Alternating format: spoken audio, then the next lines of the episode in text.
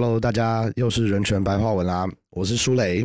那今天要聊到我们这个也是新的公约的系列节目要开始了。这一集我们想要跟大家介绍，其实是跟一个可能大家比较少听到的公约有关，因为这公约目前我们还没有施行法，它叫做《保护所有移徙工人及其家庭成员权利国际公约》。那简单来说呢，它其实就是跟移工啊，然后还有移工在这个台湾里面他的权益有关的公约。但是呢，这一集我们不会针对公约的条文来做太多介绍，而是我们邀请到一个刚出版一本跟移工权益有关的巨作、热腾腾的一位作家，以及有很资深经历的记者永达来到节目当中，和我们分享他一些对于这个议题相关的观点和书中的精彩内容。让我们欢迎简永达。嗨，大家好，初雷好。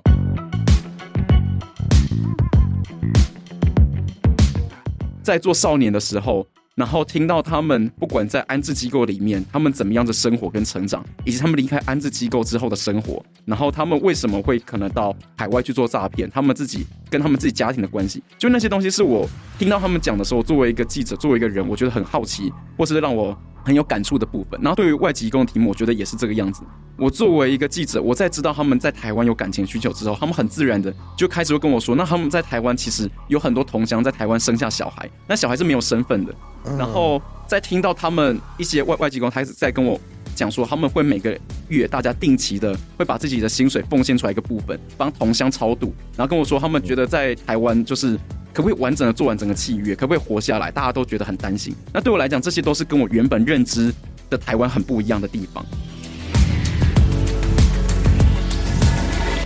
呃，我们其实跟永达认识算一段时间，应该很少这么客套的开场。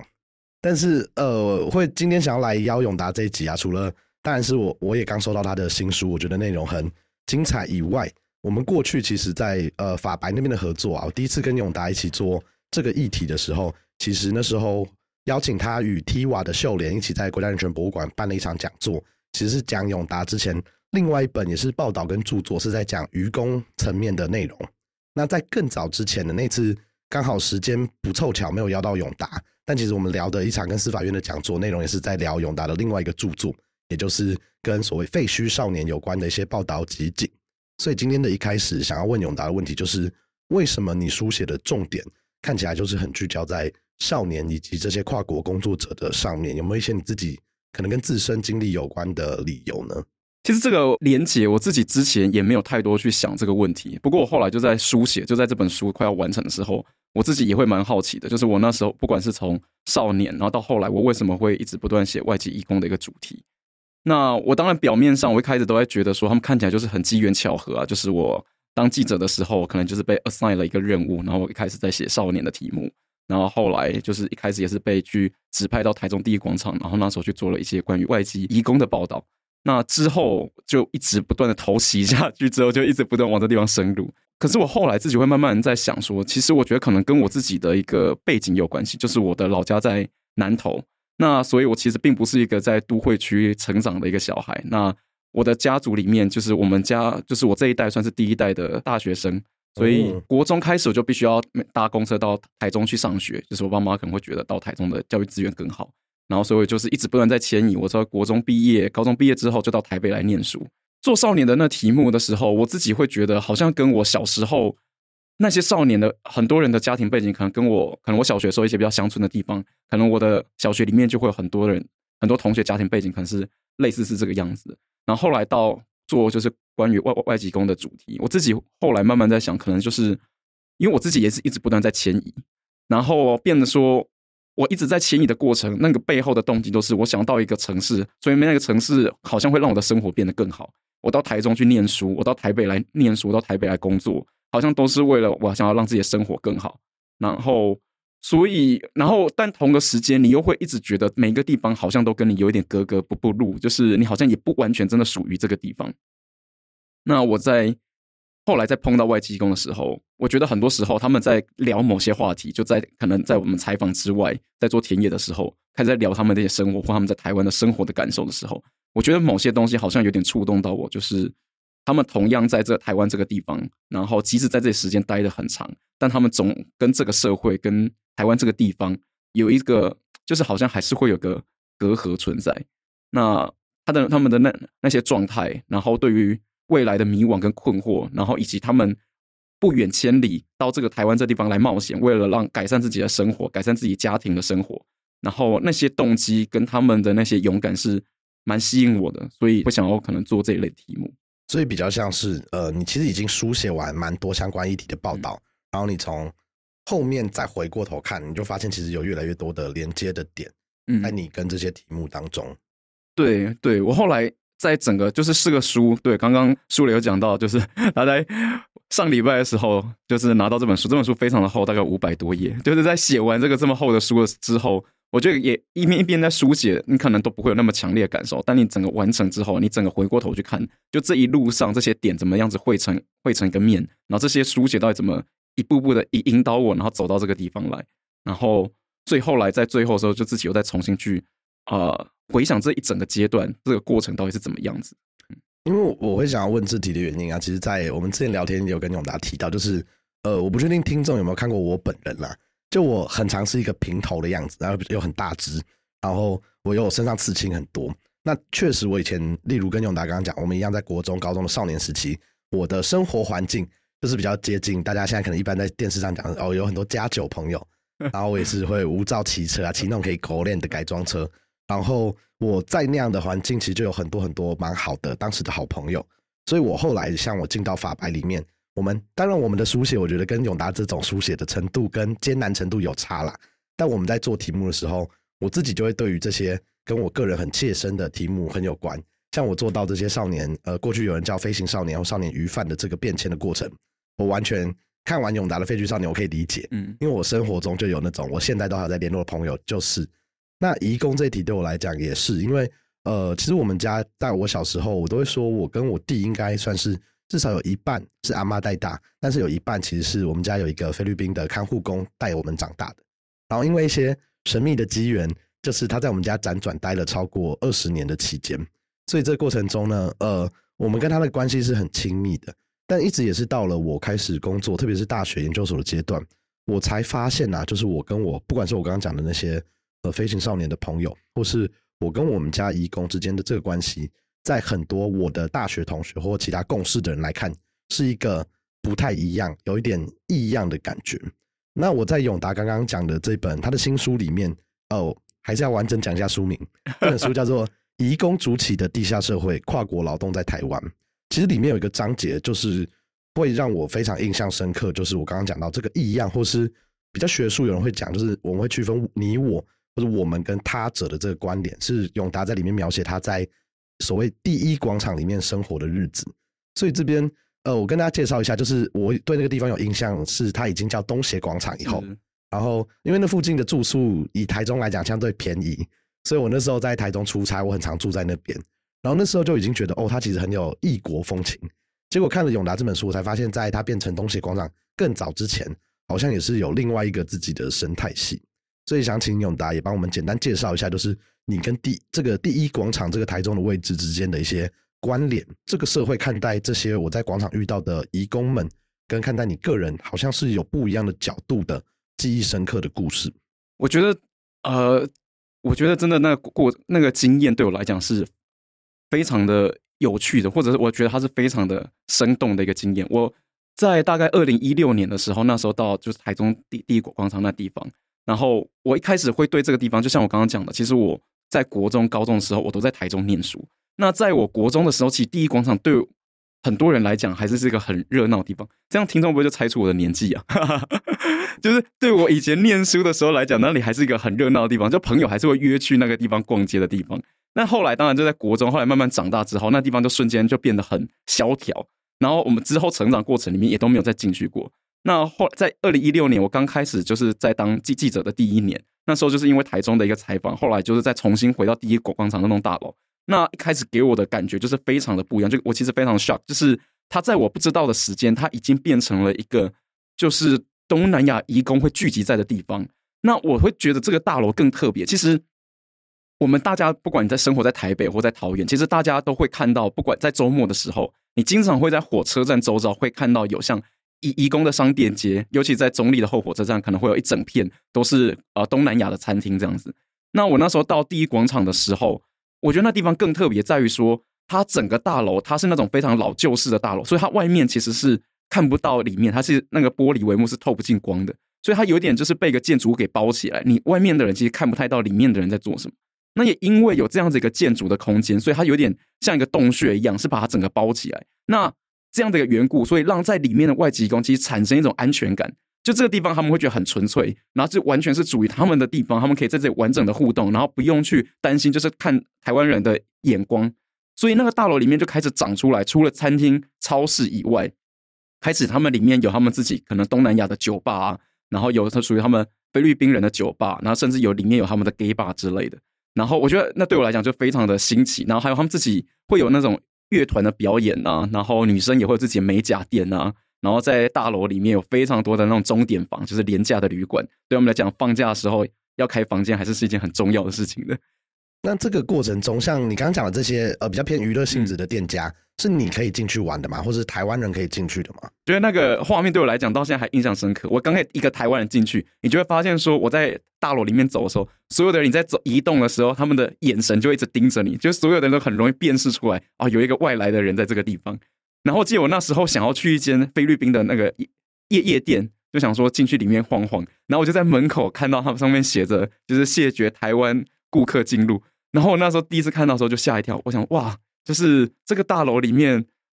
总会被第一次感受到那种当少数的那种感受。然后包含说我开始进到那个地方，在第一广场里面，他们的很多餐厅其实是没有中文的菜单的，就是他们里面的预设的菜单都是东南亚的文字。然后你要点餐的时候，你就变得说你要去跟他讲说，哎，就是我可以有中文的菜单吗？或者是你要自己去跟他讲你想要吃什么东西？所以那里面一开始的生生活经验对我来讲有很多很新奇的部分。因为我那时候看到书里面的描写，我也觉得很有趣。是我以前有一阵子住在树林，嗯，而且是镇后火车站那一区，然后那边大家知道那时候都会有一些什么插宝啊的工业区在附近。但那时候呢，我住到树林的时候，大概刚还在念书。然后那时候是为了谈恋爱，因为我那时候有一个前女友住树林，所以我就很常在那边住宿或是过夜。然后我后来租房子也是住在镇后火车站中山路那边。嗯嗯。结果我去的时候呢，也是发现现在应该大家真的很少会看到那些住的地方，它都会叫什么什么大旅社或者什么什么旅馆。然后我去的时候呢，真的很少，特别是年轻的台湾人。然后蛮多的时候，例如我隔壁房，你看得出来就是一个来约会的。呃，可能是菲律宾的情侣，是或越南的情侣，然后那时候他的什么 QK 休息三小时，可能三百或五百，嗯，然后我也才开始慢慢理解，哦，原来对，因为我以前没办法理解他们这样的需求要怎么解决。那你后来发现他们真的需要出来外面住，是因为，呃，我看了一些新闻，你才发现他们住的宿舍基本上都是一个通铺，就是你没办法带人进去睡觉啊，或者是在里面开趴之类的一个环境，所以有这些空间，其实对他们来讲是。很日常的在台湾工作的的过程，但对我那时候来看到也是第一次觉得，哦，原来有这样子，会有一种异世界的感觉。对，就是看到这些面相的时候，对我来讲也非常的新奇。就是我觉得很多的外籍工在一开始的印象里面，或者是从新闻报道里面看到，他们还是是比较偏，可能比较惨白的。就是你会知道他可能在劳动上面被剥削，然后他们看起来会有很多可能很可怜的一些故事。那因为我觉得这些事情绝对是存在的，在我后面的报道，在这书里面我也写过很多类似的故事。但我会想要把他们还原成一个真实的人的感受，就是他们跟我们的年纪差不多，就是你会需要的这些其他的需求，他可能也都需要。然后更不要说他们，对啊，他们平常不管是在工厂或者住在就是雇主的家里面，那基本上他们的这种集体住宿的环境或住在雇主家，他是没办法去谈恋爱、交朋友的。所以周末有这个空间对他们讲就会很重要。那我也很好奇，因为永达刚刚有提到嘛，就可能就有一个地方就写台湾人禁止入内，那你当初是怎么样打入这个？所以，移工他们很日常的生活圈。我后我一开始其实用很土炮的方式，就是我一开始在那地方的时候，我就是会搭车去台中，我就在里面晃。然后后来真的，我觉得这样子非常的花时间。我想有更长的时间是待在第一广场那个里面的。所以我后来就跟我当时任职媒体，我那时候在报道者工作，然后那时候跟就是我的主管说，我想要申请到第一广场那里去直接租一个房间。我想要在里面租个套房，就直接住在里面，然后做这种田野这样子。任职媒体又非常的慷慨，就是答应了我的需求。那我开始住在里面之后，就更多时间，就每天在里面晃。那我开始的方法很土炮，我就是看到有一有一桌就是东南的义工他们在吃饭的时候，我就走过去说：“哎，不好意思，我可以跟你们一起吃吗？”就 是就是，我就会在路上随机搭讪路人，然后说：“哎，就是有有一群在聊天，我就跟他说：‘哎，你们在聊什么？我可以跟你们一起聊吗？’之类的。”那后来慢慢的。我觉得虽然这方法很土炮，那后来其实他们也看到有个台湾，其实每个礼拜一直都不断在这里出现，所以开始有一些外籍工他们开始接纳我，我开始会感受到有一些外籍工他们每个礼拜一样，同时都会每个礼拜都聚在这个地方，会开始跟我打招呼，然后邀请我去参加他们的活动。然后刚刚讲那个夜店，就是我后来成功的，就是真的混进去了。就那是后来认识了一群菲律宾义义工的朋友，就就说他们要去去他们那个菲律宾的那个酒吧去跳舞嘛。他们就是排了一长串的队伍，然后把我包在里面，然后他们就后面用一个外套把我盖着。他们说：“你等一下不要讲话，让我们来买票。”然后我们就整群人这样子糊弄过去，这是验验票口，他们就把我成功的带进去了。所以你就潜入了一个环境里面。那你有在里面遇到一些比较不友善的对待吗？因为你是台湾人。就是他们还是会很担心，说你一个台湾人到底在这个地方要干什么？然后，呃，尤其我有的时候会想说，在一楼，就是在那个地广场那个地方里面会拍照。那很多的人可能看到相机会很紧张，就觉得我到底我是不是政府的人呢？我是不是警察？我为什么一个台湾人会在这地方？然后有时候还会拿相机出来，然后在那地方拍照。可能一开始会有些遇到困难，或者是或者他们比较担心的部分会在这个部分。比如说我一开始。刚开始的时候，我就说我一开始很土炮的方式在那搭讪路人嘛，所以我那时候其实有访问过几个义几个外外外籍义工，那他们那时候开始给我的故事就是非常的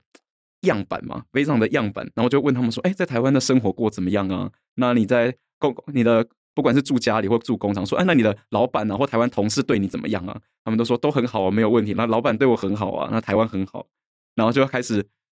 然后后来在认识久一点之后，就发现说，他们一开始跟我讲的故事全部都是假的，包含他的名字跟他来台湾的时间都是假的。嗯，然后他们包含开始他们还会骗，就是骗我说他听不懂中文，就后来发现他们其实很多人都可以听得懂中文。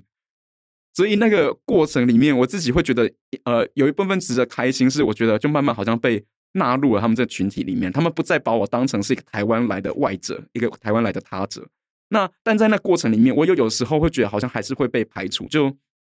比如说，我有时候我那时候跟印尼移印尼移工在吃饭的时候，在一广他会周末会有很多的警察定期来巡逻。那巡逻的时候就会随他们可以随机的，就是叫移工出示他们的居留证。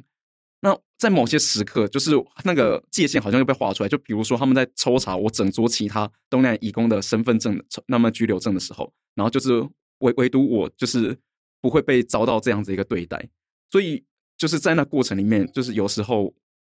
有时候那个区隔我还是可以，它还是会被呈现出来。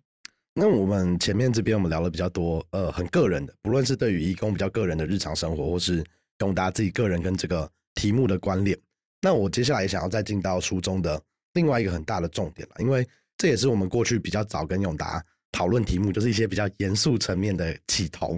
就是我们发现呢。我们讲的那个一第一广场，大家其实要有一个印象，就它就真的很市中心，嗯，所以它都可以形成一个这么大型的移工生活圈，就代表移工其实跟台湾社会就是密不可分。或者我刚刚讲的，包含树林啊、中立这几个大的台铁火车站附近，你都会有那种小吃店，只有越南文，就代表它是足以撑起一个生活圈跟产业的。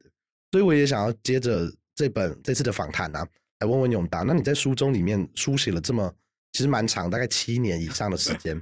你有没有觉得，你慢慢可以抓到一个，就是为什么台湾社会跟移工这么密不可分的一个发展脉络？这个部分就是我书里面后来我自己对这个整个发展的历程也会非常的好奇，所以我书里面开始有个章节，我就开始在讨论这个移工的政策史。虽然听完这个，大家会不会觉得这个人感觉很很怪胎？居然开开始在研研究这移工的政策史。就是我在爬书，就是大概从一九七零年代，然后到就是到台湾是一九九二年，我们正式修了旧服法，然后正式引进外籍移工进来。那我有一个部分想要去讨论，就是说在前面这段时间，台湾从本来不想要开放，到后来台台湾的呃政府的态度改变了，开始想要去修法，然后正式的引进外籍移工来，这政府的态度变化在哪里？以及在一九九零年代之后到两千年，然后他开始一直不断的台湾的政府从变得越来越依赖外籍移工的这个资源，那个政策变化又在哪里？那再到后面就是两千年之后，我们因为有非常多的开啊，台湾有非常多 NGO，或者是后来有越来越多新闻媒体开始慢慢去关注像是外籍工的这样的议题，然后这些外在的力量介入进来，就是介入进来政策的这个议议题的设定之后，然后以及台湾的过程里面发生非常多重大的一些关于。移移工的一些啊新闻事件，那这些外在的事件还有怎么样子回过头来去影响政府在这一一一系列的这些啊政策的议议题设定上面？那我觉得可以跟大家先分享，就是我一开始最前面的那一段，在一九七零年代，呃，就是台湾政府它开始怎么样子步一步一步的从非常的排斥外籍工，然后到后来愿意去就是呃修法去开放，然后引引引进的这个过程，那就是呃，我觉得最早我们可以从一个最大的一个这个外在的这个架构来看的话，这是首先是在就是国国际的这个层次上面，大概在一九七八年的时候呢，台湾跟美中中华民国跟美国那时候断交嘛，然后开始就是一系列台湾呃中华民国在国际的地位上。雪崩式的断交，雪崩式的断交，对，就是我们在国际上面的地位就是一直不断的就是层层的 下跌当中，所以它有一个外在的环境，说就是说那时候的国民党政府其实变成我们所谓的这软性威权的这样的一个政体，所以最软性威威权的一个政体，它非常重要的一个任务就是它同时间要寻求国内的这些资本家的一些呃。同意嘛？就是他要开始跟他们有一些更多的政治上面的合作，所以那个时候他们开始在国民党的中常会里面纳入了很多的资本家进来，所以他就是本来他只是一个就是可能就是只有非常少数的精英，只可以就是在他们的这个政策的议题设定里面去发生，但后来他们因为自己。要呃，必须要去笼络更多本土的企业家进来，那这个过程里面会很重要，因为商界的声音就会进来了。那另一个部分，在一九七零年代之后，就是那个时候，在一九八零年代，台湾那时候大家可能读历史课本都会读过，就所谓的就是台湾的经济奇迹，所以台湾很长一段时间是经济一直不断的就是维持的就八到十趴这样非常高速的一个经济增长，在这高速的经济增长之后，然后在国际的一个压。一个压力之下，就台湾也在那过程里面，就是去修订了劳基法。那修订这个劳基法，它有一个很重要的一个一个转变，就变得说，在台湾的这些劳工，大家也越来越重视自己的劳动权益，而且现在已经有个很明确的法规，就是有劳基法的保障。所以在呃八零年代开始解严之后，第一波、第二波的社会运动就从劳工运动、环境运动这些运动开始的。所以台湾的社社会运动很早的时候是从这些劳工，他必须他们所谓的依法抗争，他要。他去要求说：“那我现在，你雇主应该给我就劳基法上面保障。”然后在那过程里面，所以资本家跟劳工团体在劳跟劳工之间开始了有一些冲突吗？但我们。这边提到的劳工团体，在这个时期其实是本国的劳工，是本国的劳工。那时候还没有引引进外外籍工进来嘛，所以，但是这两个背景，所以他就会变得说，资本家他开始有意愿想要去诉求政府说，那我现在有一要有更听话，然后可能更便宜，然后的外籍移工、外籍劳动力可以进来让我们使用。就他们觉得，哇，台湾的劳工现在越来越要求自己的权益，那对于我们资本家、对于我们雇主来讲，那个就是那压力越来越大，所以他们开始有非常多的倡议。他们在投书啊，或在各个会议上面，中常会会议上面，就一直不断的去施压政府，说，那你要尽速的去开放外籍义工，你要引进所谓的就是外籍劳工进来。然后第三个更具体的呃的一个层面是，就其实，在呃一九八零年代末期那个时候，其实已经有非常多台湾的旅行社在偷偷的引进非法的外籍劳工进来。那他们的做法就是，其实就是，比如说我这个旅行社就帮他们办那个旅游的签证，然后你进来之后就把他送到就是某个工厂这个地方去工作，然后他们顶多就过程里面就是让他预期拘留嘛，他就是工作之后然后再把他送回去。所以那个时候其实，在非常早期，即使政府不通过，但那时候在坊间已经有流传说，你雇一个外籍劳工，他一直整包的这个这个整个手续要多少钱？然后那时候其实有非常多，大概几万名的外籍劳工非。这里所谓的那时候所谓的是非法的外籍劳工在台湾的工厂里面活动，所以对于政府来讲，它是一个寄存的事实，然后又有一个外在的压力，然后到第三个层面，就是在八零年代末期到九零年代初期的时候，那时候开始也有非常多台湾的这些过去仰赖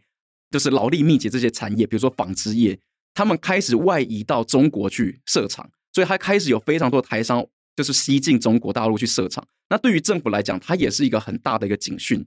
因为他不想要台湾的工作机会外流，嗯，那对于，所以他可以去跟资本家谈判的一个筹码，就说，你如果不要一直不断的设厂的话，那我倒不如就直接把工作机会引，就是我把外籍劳工引进来，去解决你成本，你觉得劳工的成本不断上升的这个问题。所以为了避免就是厂商一直不断的吸进，去牺牲更多可能台湾劳工的工作的机会，所以在这整整的一个条件之下，政府就慢慢愿意去说，好，那我们就来正式演你要如何去。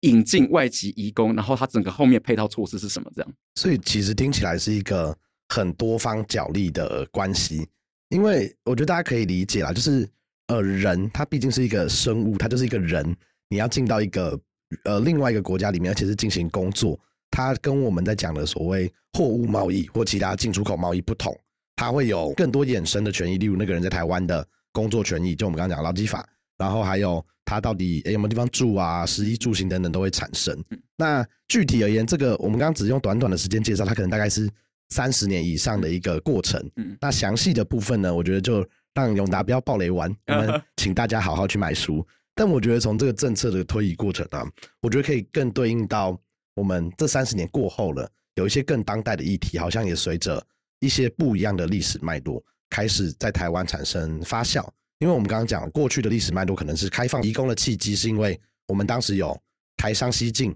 资本外流的风险，然后有一些国际台湾局势的变动等等的。但回到现在呢，其实呃至少这几年，像很多人又从中国回来台湾，企业的。资金啊，跟社长都回来投入了，然后其实我国的移工的数量也是逐年上升的。但在这几年、近年的过程中，好像我观察到也有更多更当代的移工权益的议题发现，像是呃，我知道永永达有一部分参与跟法白，我们今天有做过就是《九枪》这部纪录片嘛。那从里面除了呃阮国飞这个个案以外，其实蔡导也有拍摄了非常多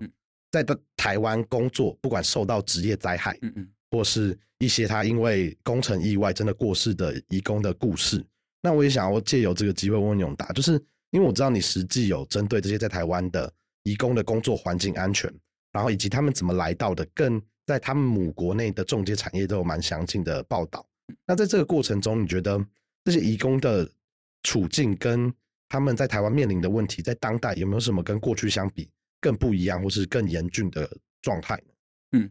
我觉得这个问题可以分成两个层次来讨论。就从我们刚刚去讲的，台湾的政府，他一开始要引进外籍移工，他一开始去思考的是说，那我为了避免我自己本国的，就是这些工厂开始外移，去丧失就是更多工作机会，所以他在考虑的是一个劳动力的一个需求。所以政府在一开始在思考外籍工这个资源的时候，他是希望他可以进来增加台湾的一个经济增长，同时间他希望避免它造成任何的社会成本。所以他一开始面向就是围绕这两个去开展他的一些政策上面的管理。所以他们在，所以你看这两个面向里面，他完全没有去考量说一个移工进来，他到底要怎么融入台湾社会，以他作为一个人，他衍生其他的权利的保护到底是什么。所以在一开始的时候，其实并没有去思考这些层面。但后来其实随着越来就是往着随着时间的推演，时间的推进，有非常多的台湾的人权团体啊，然后大家一直不断的去。呃，接触到不同的个案，然后对于新闻记者，对于一些学术研究的学者来讲，也都是这个样子。就是我们在接触个案的时候，开始发现，哎，它跟现在的我们的制度有一些冲突的地方，我们没有去思考到的地方，所以它有一些不断的保障。我们开始纳入一些人权的观点，比如说后来就是开始政府会去规范中介费啊，然后开始会做中介的评鉴啊，包含要成立直聘中心啊等等的。那这个是他在演进的过程里面，他可能会发生的一些事情。那还有另外一个我觉得很重要的面向，也是大后来也一直在讨论的。除了政策制度的面向以外，然后政府在这整个引进跟管理的过程里面，它其实大量的外包给私人中介，它用私人中介来去做引进，以及大部分去负责做管理外籍义工的这样的一个角色。那这件事情后来，就像像苏磊刚刚提到的，我后来其实对这整个过程很好奇，就是你自己做这个议题，或大家听，就是可能听到外面在讲说外籍工的议题，大家一定都会讲到中介，然后都会讲说那。中介他们就是收了非跟外籍工收了非常高额的中介费，但我自己的好奇是，到底中介是什么？他们在做什么工作？他们到底在做什么？他们到底是谁？然后他们，因为他对我来讲好像是一个很抽象的一个很大的一个人，然后他做了好像很多事情，那我完全不知道他里面角色跟他们实际上到底一个外籍工到底从他母国怎么样子来到台湾，这过程里面以及那个所谓的高额中介费到底是多少钱？到底它里面的细项，它里面的 break breakdown 到底是什么？那你为什么他们可以收到这么多钱？就是如果对于一个外籍工，他在他这整个过程里面，他是一次性的就被收这么多吗？还是他们到底怎么样子被收？好像很庞大的一笔，就是所谓的中介费。所以我那时候就到越南去采访，我想要做的事情就是从他们，我就从越南的农村出发，然后我想要看作为一名外籍义工，一名越南籍的劳工，他要经过多少人，经过多少重角色。然后可以才会到台湾来，所以包括他们在当地的介绍人，所谓的牛头这个角色，到村里的中介，到大概他们都会手会就是河河内的中介公司，然后一路连上台湾的中介公司。那我觉得很有趣的地方就是，我那时候在越南采访中介的时候，就居然巧遇了蔡导，他也在 他也在越南那时候在拍九枪的这个纪录片。就我们出发之前，其实我们做这一行的，大家都会对自己行程就是严格的保密，就我们不想要让人家知道我们在做什么。但非常巧妙，就我们在河内的中介公司我遇到，然后就非常的惊喜。然后觉得很有趣的地方，就是所以我们其实在那过程里面，我们都同时对这个角色很好奇，我们想要知道到底越南的中介公司它到底是怎么去运作的。那所以这就是台湾的发展的一个过程。然后我们在那地方看到的就是一些国际市场的变化，包含说我们看到这两年、这两三年，就是整个东北亚国家，日本、韩国，然后台湾，其实我们都面临高龄化社会，然后我们都开始在竞争移工这个资源。那尤其日本，它竞争的更。更为积极吧，就我们那时候在越南，在中介街那里看到，就是有很多的日本的公司，日本中介公司直接到越南去设训练中心，直接去找当地的中介公司合作，然后他们就非常积极的，想从第一线，然后开始去竞争，就是越南籍的劳工这样子。那另外一个变化的面向的话，后来我自己在做到，在包含怎么样子从国际的供应链，它开始也给台湾。呃，台湾的厂商，因为台湾主要就是做代工的这个产业，我们就主要做代工业。那现在因为 ESG 的这个风潮，就是所以现在这些国外的买家，这些西方的这些品牌商，他对于供应商的要求不再是像过去一样，就是只看成本这个东西。他现在开始有很多环境的面向，你必须被纳入一个合格供应商的一个标准里面，然后慢慢的人权的面向也被加进来。所以你不只是要去满足成本，你同时间被加了很多你需要去符合的条件，你要尽量去减碳啊。然后在人权上面的话，他们最看重的一个部分就是所谓的外籍移工，因为外籍移工他大概还很多权利上面是受限的。那他们很看重一个部分，就是他们有没有支付中介费这件事情，因为在他们西方就是他们的想法里面，你只要。为了你是因为负债才开始工作的话，那你这整个过程里面就会受限于这个雇主，然后你会陷入一个强迫劳动的一个状态。像永达刚刚讲的这个啊，其实呃，我们先前几集像是在讲两公约的时候，访问到欧彦金老师啊，还有那个呃第一集的廖福特老师，他们也都有提到这件事情。但老师们的观点很有趣，他说有时候你国内法、国际公约再怎么约定，因为对于这些企业，特别是大的资本家或是缔约国政府来说，可能没有那么直接的执行力。但是呢，你今天只要像永达刚刚讲的品牌，我一因为 ESG 跟国际趋势的要求，我要求我的供应商要有一个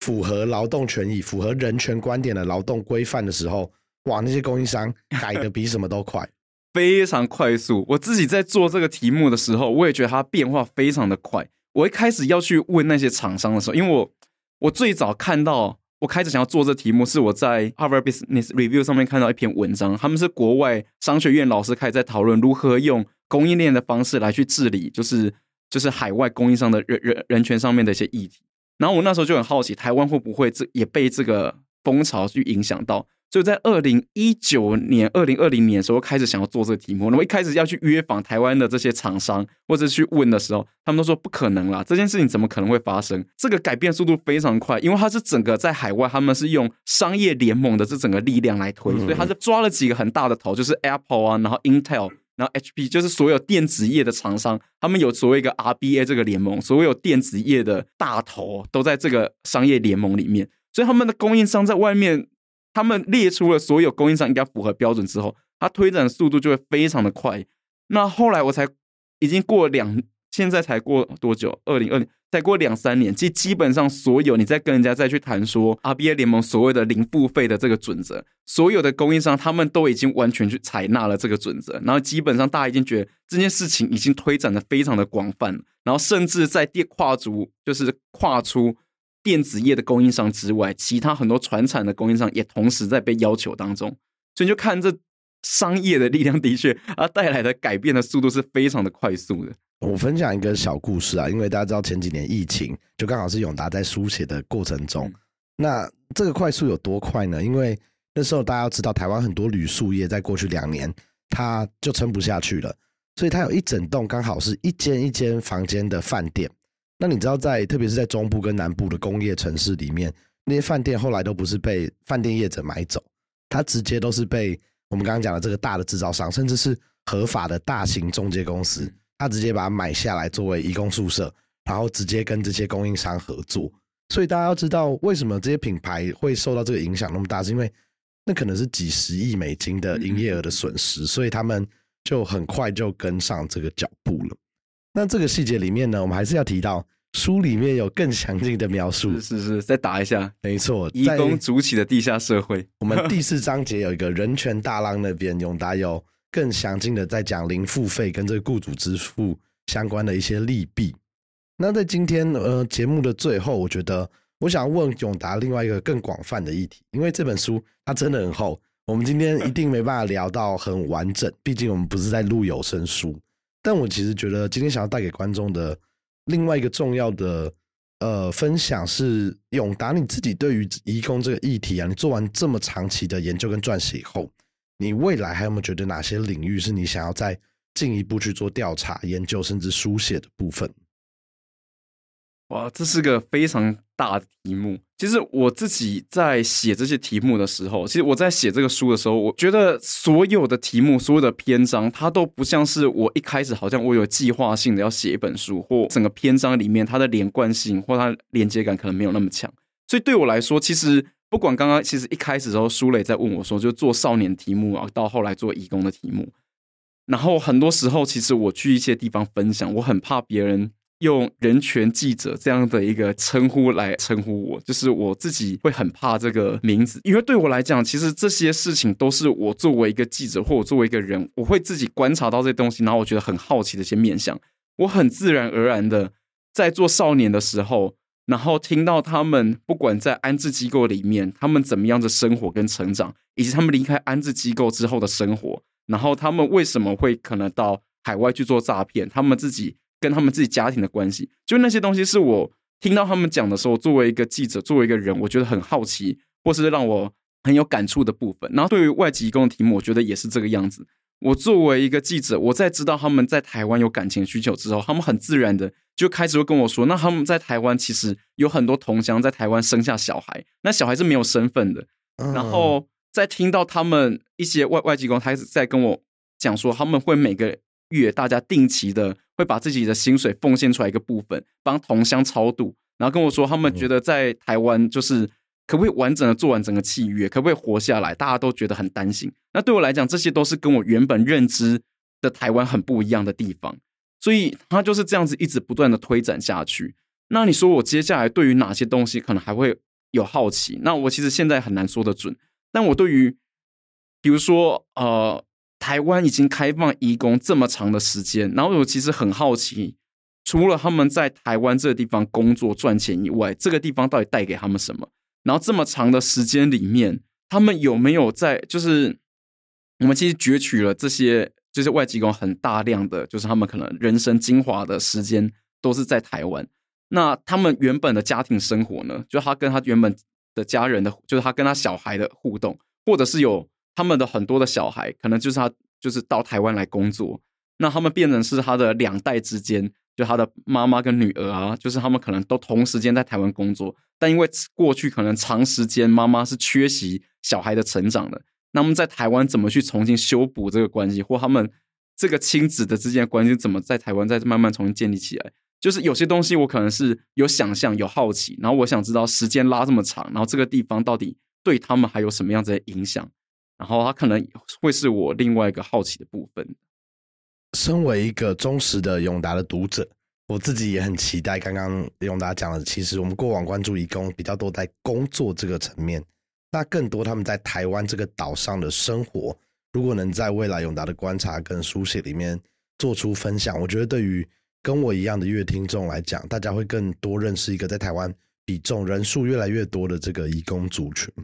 那今天除了很感谢永达分享一下书中跟义工权益的一些经验跟内容以外，我们不免俗呢，这个节目最后都会请永达分享给未来不管是想要做议题型的记者啊，或者是人权工作者一句鼓励的话，你有没有想要跟他们分享的？我自己在做这些议题的过程里面，那有一部分其实我除了是个研究者以外，然后同时也是个写作者，然后我自己在这几年其实也很钻研在就是所谓的非虚构写作。因为我觉得这些非常严肃的议题，它应该要有一些更用更轻薄的方式，可以去让更多的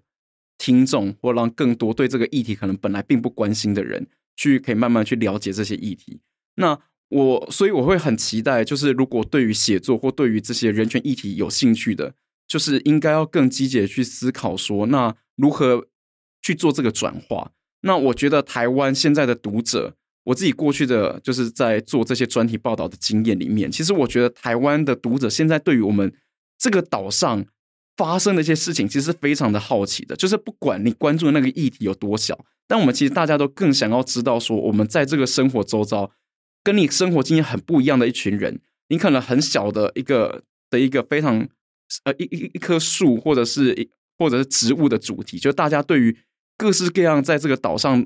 我们生活周遭过去没有被注意到的这些角落，都会非常的好奇。那这样对于人权议题来讲，我觉得也是，它是一个对于做这个工作的人来讲，我觉得很重要问题。但如何把这个议题变得用更轻薄的方式，就像舒磊也一直在做的事情一样，就是让更多人可以去重视到我们想要讨论的这些事情。那我觉得是在做这个工作上面，我们都需要再更去加强自己。那我自己还在学习当中。好，谢谢永达这个轻薄短小的一个鼓励跟建议。好，那我们人群白话文很开心今天邀请到永达，我们大家下次见啦，拜拜，拜拜。